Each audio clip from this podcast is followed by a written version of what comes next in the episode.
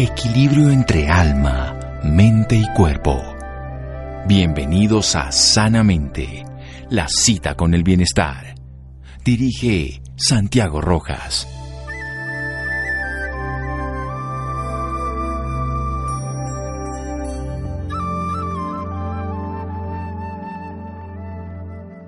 La aptitud física no es solo una de las claves más importantes para un cuerpo sano, sino que es la base de una actividad intelectual dinámica y creativa. John Fireles Kennedy. Buenas noches, estamos en Sanamente de Caracol Radio, su programa de salud. Hoy tengo un amigo al otro lado de la línea, él es médico cirujano egresado a la Universidad Central de Venezuela, cirujano general, cirujano del tracto digestivo en Birmingham del Reino Unido, doctor en medicina en Birmingham del Reino Unido, premio Gracie de la Sociedad de Cirugía Digestiva de Tokio miembro fundador de la Sociedad Venezolana de Coloproctología y presidente en honor otorgado de la República Italiana para actividades humanitarias en Venezuela. Comendatores de la República es este presidente, este honor que fue otorgado a este maravilloso ser humano, médico dedicado al tracto digestivo, a la cirugía, ahora habitante colombiano de nacionalidad venezolana, Marco Sorgi. Doctor Marco, buenas noches, gracias por acompañarnos. Muy buenas noches, doctor, colega, amigo, sanador, eh, hermano Santiago. Qué bonito esta entrevista, qué bonito estar en tu programa que tiene una expansión, te diría, inmensa, no solamente al país Colombia, sino efectivamente a toda la región. Gracias por invitarme. Bueno, pues muchas gracias por esas palabras y es un honor para mí. ¿Qué es esto del estreñimiento? Usted que es especialista, que trabaja en el cáncer de colon, que trabaja en el cáncer de recto, que es cirujano, ¿cómo lo podemos definir? Porque a veces la persona no le dan mucha importancia al tema del estreñimiento y vamos a ver su importancia mediante su manejo. Gracias por la pregunta. El estreñimiento es algo que aqueja al paciente o al ser humano porque como no es realmente una enfermedad, sino es un síntoma, él lo sufre en silencio, pero, sabes, le afecta toda la vida, le afecta. Y es un síntoma que está caracterizado por una disminución del número de posiciones o la existencia de algunos esfuerzos o dificultad excesiva para expulsar las heces. Entonces, normalmente depende, por supuesto, de cada latitud, de cada continente, de cada país, porque el estreñimiento una de las causas, por supuesto, es el reflejo de la alimentación. Entonces, lo importante son el número de posiciones, eh, pero hay países, por ejemplo, en Asia, en donde el número de posiciones son tantas cuantas veces coma. O sea, eh, el asiático en algunos países, si come tres veces, evacua tres veces. En el mundo occidental, debido a la forma de vida que tenemos laboral, y todo lo demás, pues eh, las personas se acostumbran a evacuar una vez al día o a veces una vez cada dos días.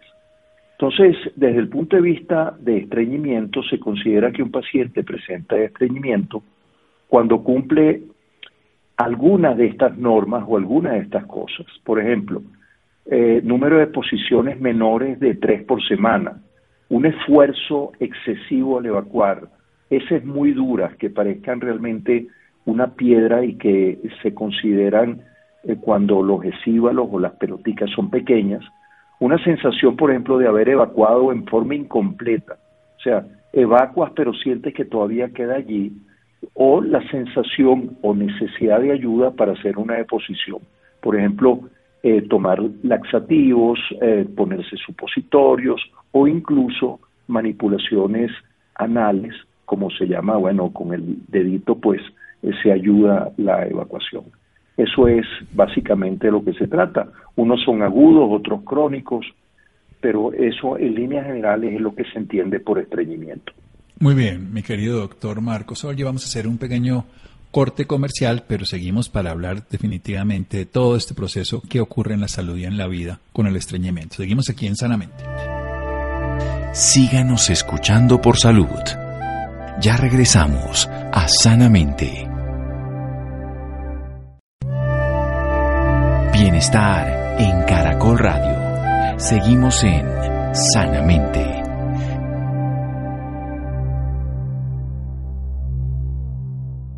Seguimos en Sanamente de Caracol Radio con un médico cirujano egresado a la Universidad Central de Venezuela, cirujano general, cirujano del tracto digestivo de Birmingham, Reino Unido, doctor en medicina en Birmingham, Reino Unido de Gran Bretaña, premio Gracie de la Sociedad de Cirugía Digestiva de Tokio.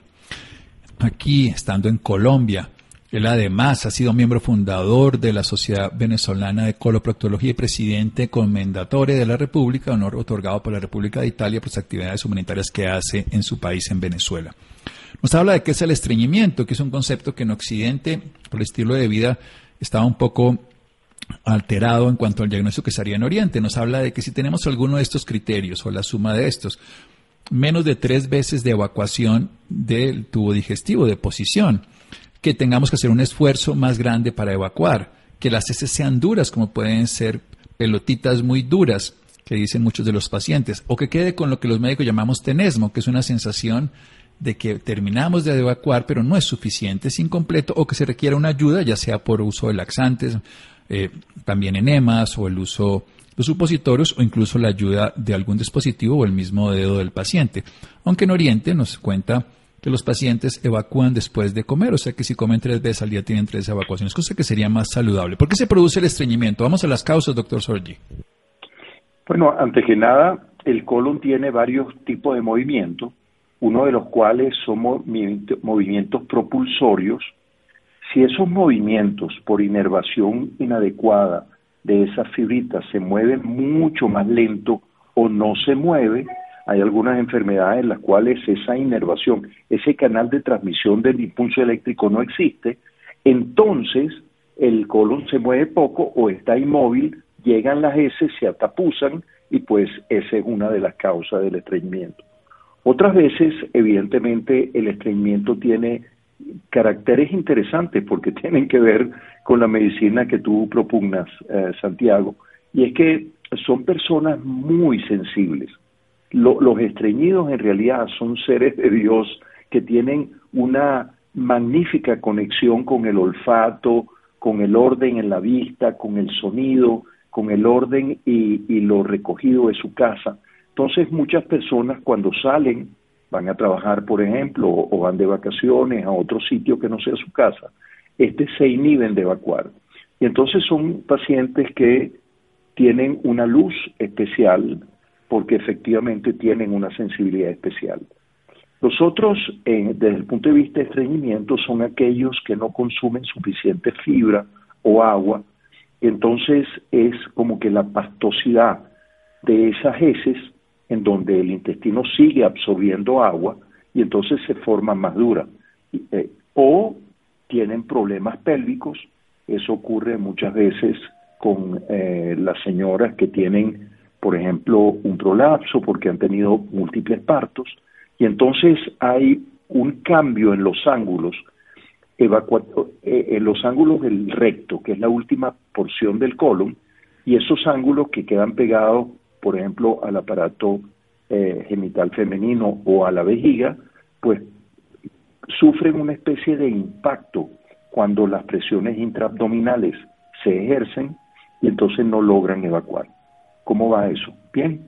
Muy bien, entonces un movimiento inadecuado de las fibras nerviosas, unas personas sensibles que además se afectan de los aromas, de los olores, de los espacios, de la limpieza, no se sienten a gusto y no evacúan.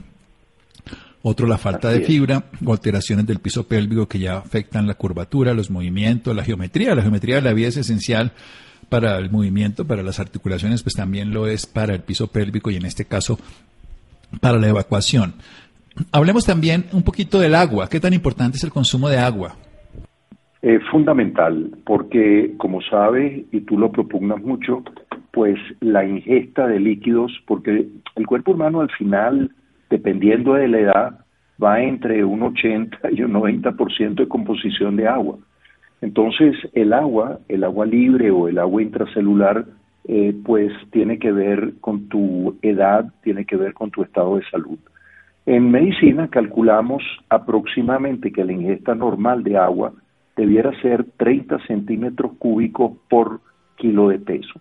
Entonces supongamos una persona de 80 kilos, bueno, tiene que tomar 2.400 cc en 24 horas, ¿ves? Entonces, esa mezcla del agua con los alimentos y con la fibra que son transportadoras de esas moléculas de agua, son fundamentales. Así que definitivamente la, la pregunta es súper válida porque tenemos que empezar a tomar más líquido. Hablamos un poquito de la fibra, además del agua. ¿Qué tiene fibra? ¿Qué no tiene fibra? ¿Cuánta sería la cantidad que deberíamos recomendar a las personas? ¿Vienen los alimentos? ¿Hay que tomar suplementos? ¿Cómo funciona? Sí, básicamente cada mm, población tiene una costumbre diferente en el consumo de fibras. Por ejemplo, el alimento que tiene mucha fibra es la yuca, los granos también, por mencionar algunas, otras, por ejemplo, las ciruelas. Hay algunas frutas que son más ricas en fibra que otras. El asunto de la fibra es lo siguiente. Hay una ley, que es la ley de Pascal, que dice que los líquidos, cuando sufren una, una presión, pues se desplazan en todas las direcciones con vectores que son iguales. Entonces, si uno supone que haya un tubo de plástico que sea flexible, supongamos que yo pongo mi mano alrededor del tubo y lo aprieto, bueno, una parte de ese contenido que estoy apretando va para adelante y otro va para atrás. Ahora, en la medida que la fibra, o sea, que el bolo fecal o el bolo que esté pasando por el intestino sea más grande, la presión que se requiere para impulsarlo es menor. Entonces, si, si no hay fibra y no hay agua, el esfuerzo que tiene que hacer el intestino para contraerse completamente es enorme.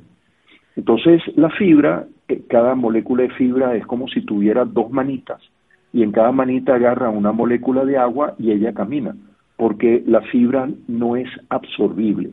Entonces, ahí se forma una especie de pasta o de pastón que es impulsado en forma adecuada siempre y cuando haya suficiente fibra y suficiente agua. Hay poblaciones, por ejemplo, que comen, eh, que se alimentan deficientemente de lo que llamamos hoy en día comida chatarra, eso casi no tiene fibra y las enfermedades de colon y recto aumentan exponencialmente mientras que otras poblaciones, como por ejemplo en Kenia o en el centro de África, en donde la alimentación es casi 90% de fibra, pues esas enfermedades disminuyen. Bueno, entonces ya tenemos claro la fibra, tenemos claro el agua, tenemos además antecedentes de piso pélvico, en fin, pero hablemos del movimiento. ¿Sirve el ejercicio? ¿Tiene algún sentido el ejercicio? Oye, qué buena pregunta, Santiago. Efectivamente, hay una serie de ejercicios que son promotores de la motilidad intestinal y de la armonización de esos movimientos. Por ejemplo, caminar es un ejercicio ni siquiera trotar o lo que sea, sino caminar es un modulador del tracto gastrointestinal. Entonces, qué bonito que una cosa tan sencilla como caminar, comer fibra y tomar agua reduce enormemente este el estreñimiento. Lo otro, efectivamente, es la disciplina o la, eh, la educación o costumbre que tenga el paciente. Muchas veces, si uno lo acostumbra o lo entrena en una forma adecuada, este, termina evacuando antes de ir al trabajo, por ejemplo, en su propio ambiente de hogar y todo eso, a la hora que sea cómoda para él, y después él sale y se siente perfectamente bien. Entonces, como tú dices, es fundamental que además de las legumbres, la fruta fresca, los frutos secos, las harinas y todo eso, el agua y el caminar o el promover no estar estático, básicamente, y disminuir la comida chatarra. Bien, esto además la palabra es hábito intestinal, decimos los médicos. Un hábito es algo que se repite, entonces habituarse a estar allí. ¿Qué tanto tiene que ver la postura? Cuando uno mira la fisiología del cuerpo, la postura que tenemos en los sanitarios occidentales es antinatural. Hay países que que tienen una postura más acuclillados, o sea, donde incluso, esto es importante decirlo, las rodillas quedan más altas que las caderas, que es una postura como incluso los bebés, los chiquitos, empiezan a hacer de posición porque se sientan en una pasemilla, una mica, pero el adulto cuando ya está en un lugar o un jovencito que se sienta directamente en un sanitario está en una postura, las piernas volando, las rodillas a veces incluso más bajos y hay que hacer un esfuerzo mayor. ¿Qué tanto influye esto? Bueno, Santiago, aquí lo que estamos llegando a la conclusión es que tú sabes más de estreñimiento que los coloproctólogos. Así, exactamente eso es lo que ocurre. Eh, eh, es una cuestión de ángulos y de presiones intraabdominales, porque efectivamente para el movimiento evacuatorio, que es, eh, digamos que la relajación del esfínter anal y la propulsión desde adentro de la ampolla rectal, lo que lo impulsa efectivamente es la presión intraabdominal. Entonces, si nosotros con las posiciones que tú dijiste, efectivamente en cuclillas, o sea, las rodillas más o menos al nivel del pecho, para, para explicarle pues, a la audiencia en una forma clara, ahí se produce mayor presión intraabdominal y por ende se suavizan los ángulos y es más fácil la evacuación. Efectivamente es así. Una cosa importante probablemente en esta conversación es que se cree que muchísima gente toma laxantes, ¿verdad? Muchísimo, casi la población pues tiene esas costumbres y los laxantes no son adecuados, absolutamente no, porque hay laxantes que son formadoras de masa, que son compuestos de fibra, de plantago, de metilcelulosa, y esas sí son importantes siempre y cuando se tome suficiente agua. Pero los laxantes químicos son estimulantes y son irritantes. Entonces, al principio cumplen un efecto, pero después, eh, definitivamente, desde el punto de vista médico, se desaconseja tomarlo en forma crónica, porque dañan el intestino y seguramente empeoran los movimientos intestinales. Bien, vamos a hacer otro pequeño corte para desarrollar estas ideas y más aquí en Sanamente de Caracol Radio. Síganos escuchando por salud. Ya regresamos a Sanamente. Bienestar en Caracol Radio. Seguimos en Sanamente.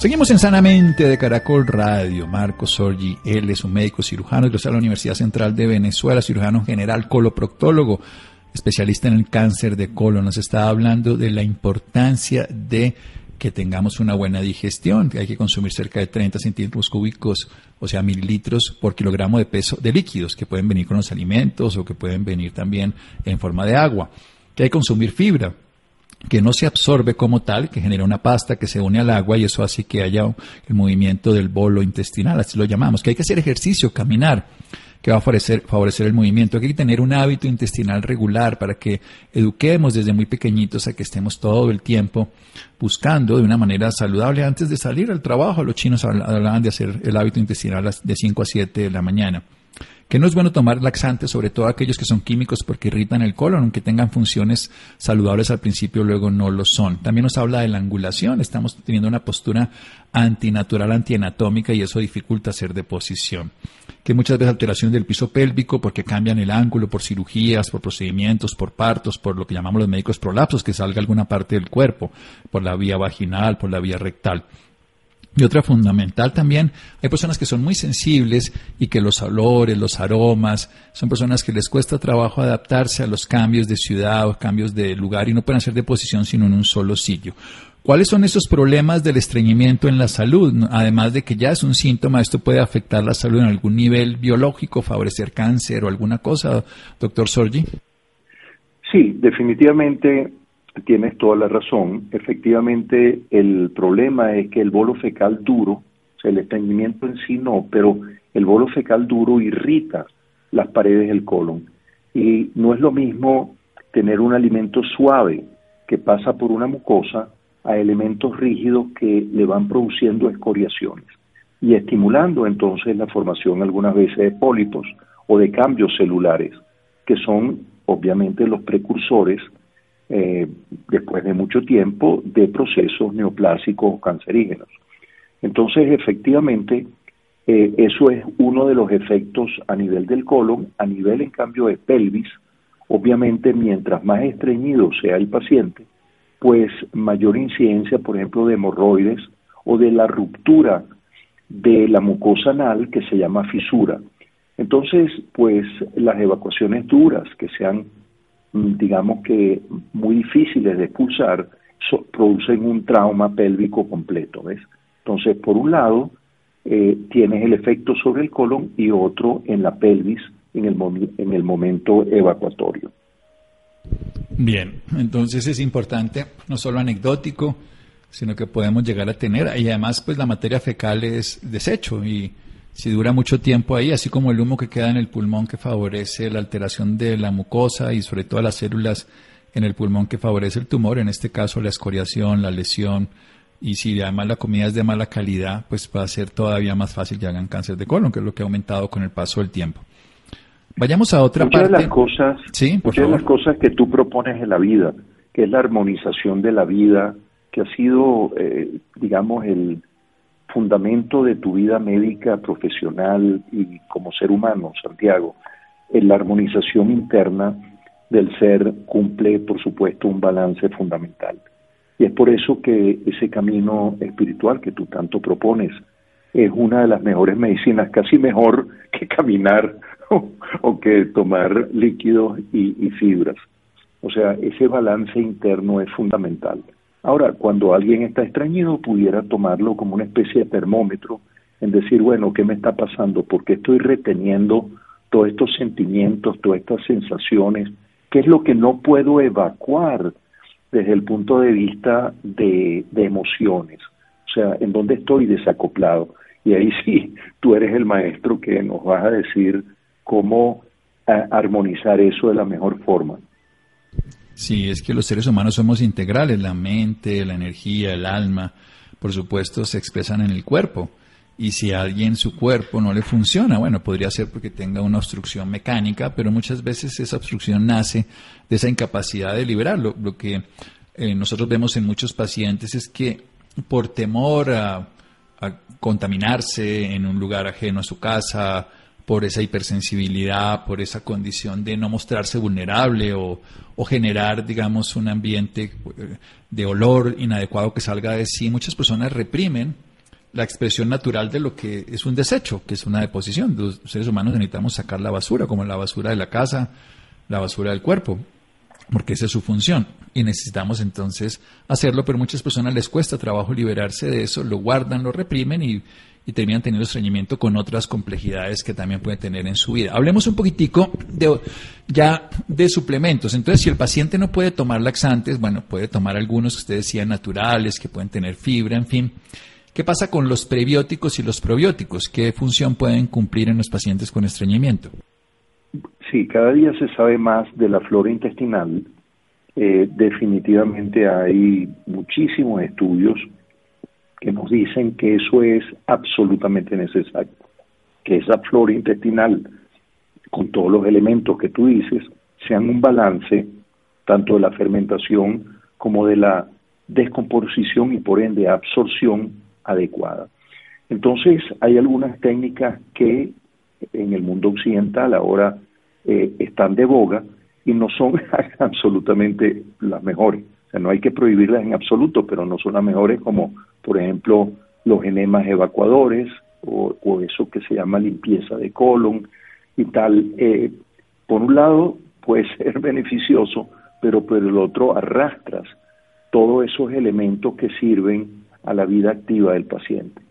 Entonces, hay que tener cuidado. Yo soy cuidadoso en lo que estamos expresando aquí porque tu programa tiene centenares de miles de radioescuchas, pero esa costumbre que se promulga en algunos sitios de que el lavado de colon o los laxantes, que de vez en cuando hay que hacer eso, bueno, hay que manejarlo con mucha atención porque disminuye la flora bacteriana y entonces es cuando es importante restablecer todo eso con lo que dijiste, que son los probióticos o enzimas naturales o demás. No, incluso usted debe conocer, doctor Sorgi, los trasplantes de materia fecal que se hacen en ciertas enfermedades del colon. ¿Qué conoce al respecto? Ya es un proceso específico porque la microflora, para decirlo de una manera simple, está determinando buena parte de la salud de un individuo y personas muy longevas, por ejemplo, tienen una microflora muy abundante y personas muy saludables también tienen unas bacterias colonizadas en su interior que son muy saludables, que perderlas pues no sería tan saludable. Y esto de los trasplantes existe. Cuando algunos pacientes, por ejemplo, reciben durante muchísimo tiempo terapias de antibiótico, el antibiótico ciertamente actúa a nivel general, incluso destruyendo esa microflora que usted dice. Entonces, efectivamente, uno de los tratamientos que hay es eh, incluir adentro de cápsulas, por supuesto, eh, que se disuelven eh, con los ácidos gástricos, es como hacer trasplante de heces, por decirlo en una forma elegante. Y en esas heces de donantes, por supuesto, que son ricos en esa microflora, pues se replica y ellos empiezan a florecer y por ende reconstruyen todo lo que es normal adentro del tracto gastrointestinal. Bien, pero obviamente por eso no hay que perder la que es propia, que es la más importante.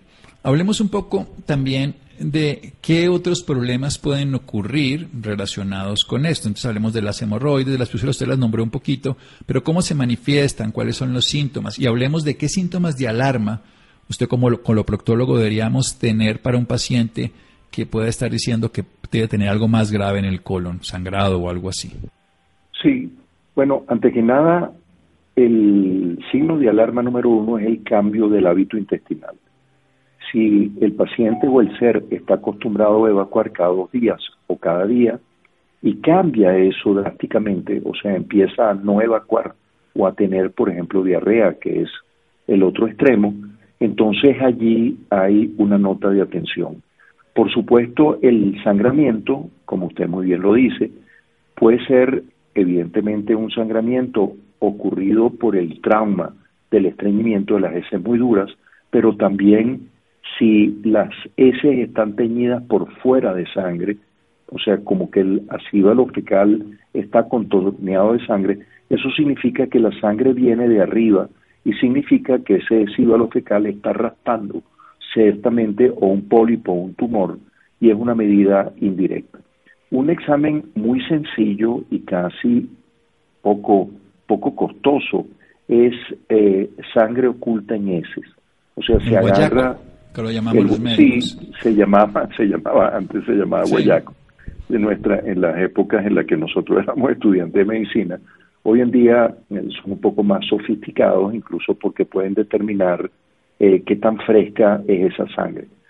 Y eso es un examen de heces básicamente, en donde, y, debo decirle que el examen de heces es uno de los exámenes más difíciles que hay, que hacen los laboratoristas, porque el verdadero examen de heces debería ser en fresco. O sea, recoger las heces y llevárselas al laboratorio dos días después, eso es diferente que la recolección de las heces en fresco, porque los parásitos y tal, eh, si son muy pequeñitos como protozoarios y tal, pierden movilidad. Entonces, efectivamente, el examen de heces es un gran diagnóstico para saber cómo andan las cosas, pero sobre todo hoy en día, los estudios preventivos y cíclicos, por ejemplo, la colonoscopia, a partir de los 40 o de los 45 años, por decir algo, este, eh, hacen que se prolongue eh, o que disminuya la incidencia de lesiones que sean ya muy grandes. Pues no es lo mismo remover un tumor que mida 2 milímetros a esperar 10 años y tener ahí un tumor que mida 5 centímetros. Son dos realidades diferentes. Es una realidad, un diagnóstico obviamente que nos cambia la vida del paciente. Así que los cambios de hábito intestinal, el sangrado, y también, bueno, puede haber cambios de pérdida de peso, pero debemos atender mucho. Nuestro organismo está eliminando por ahí toxinas, está necesitando buscar sacar lo que le sobra. La alimentación es esencial, metámosle menos mugres. ¿Dónde podemos aprender más de usted, doctor Marcos Sorgi? ¿Dónde tenemos más información? Bueno, en el, en el website ciertamente de Conciencia Global, que es una fundación para el desarrollo integral del ser, en las cuales damos charlas y promovemos incluso encuentros. Eh, a finales de mes hay un encuentro de tres días en uh, Fusa Gasugá, en una casa de retiro muy, muy hermosa allí, porque promovemos exactamente el mismo espíritu que usted promueva en sus charlas y en su vida. Y es que el balance interno definitivamente es lo que ayuda a la superación del ser humano a que alcance su verdadera plenitud. Entonces, bueno, eh, hay un número de teléfono. Conciencia Global, sí, por favor. Conciencia Global es el el, la página, digamos la fundación, sí, y el número de teléfono es 300 571 5434. O sea, 300 571 5434 para Colombia. Cada país tiene un número diferente y pero este pues para el país Colombia es donde damos todas las informaciones de los eventos y de todas esas cosas. Eh, sabiduría. Fundamental. muchas gracias. Lo más importante, por supuesto, es la educación incluso a nivel médico de los eh, en las universidades, en las escuelas de medicina y en los posgrados, para que haya un mejor acercamiento a esta, que es la coloproctología, que es una especialidad eh, relativamente nueva, porque es como la unión de gastroenterología y de cirugía por un lado, y hoy en día con el piso pélvico tenemos una integración completa con urología y ginecología. De hecho, las tres especialidades funcionan al unísono en el piso pélvico porque eh, hay tres realidades que se funden en uno. Perfecto, entonces tenemos claro tenemos que trabajar de manera integral a los pacientes, no solamente su cuerpo, su mente, su emoción. Ahí nos da una página para comprender más, aprender, poder tomar cursos o lo que sea. Conciencia Global, la página web, un teléfono 300-571-5434, 300-571-5434, el doctor Marcos Sorgi. Doctor Sorgi, muchas gracias y descanse. Muchísimas gracias. De verdad que una entrevista espectacular. Compartir con, con usted es de lujo toda su vida ha sido irradiando luz eh, con sus libros, decenas y decenas de libros, conferencias, cursos.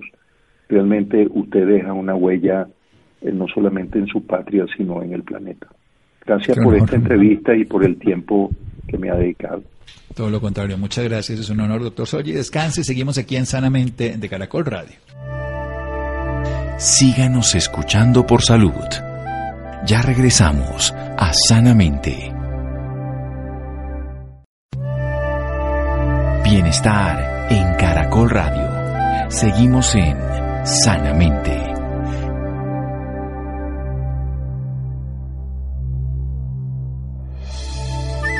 Seguimos en Sanamente de Caracol Radio.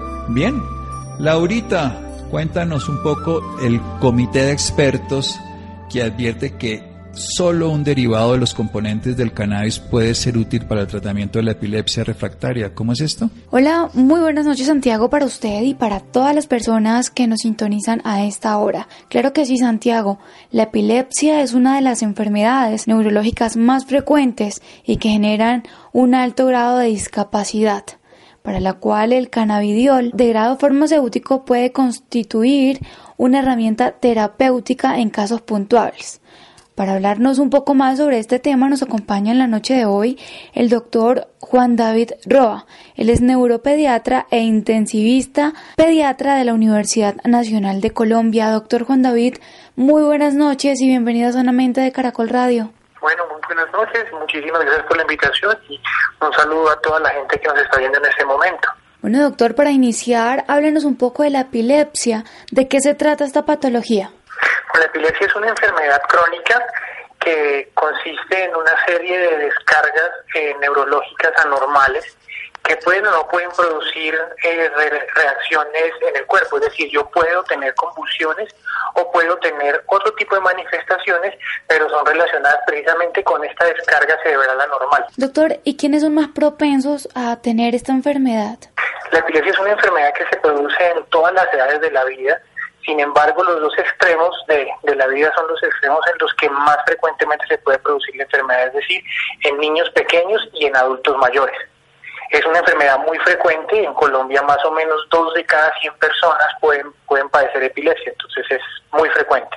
Como se dijo anteriormente, un comité de expertos advierte que solo un derivado de de los componentes del cannabis puede ser útil para el tratamiento de la epilepsia refractaria. Háblenos un poco de esto, doctor. Quiero un poquito en cuanto a la, a la epilepsia refractaria porque desafortunadamente eh, con la aparición de, del cannabis y todos los, los derivados que este tiene, con las ventajas que tiene en muchos, en muchos escenarios, también ha venido eh, diciéndose que es un medicamento que es efectivo para la epilepsia. Sin embargo, eh, la recomendación que precisamente hemos venido tratando de hacer es que la epilepsia que se trata con cannabis son tipos específicos de epilepsia que son poco frecuentes y que son muy severas.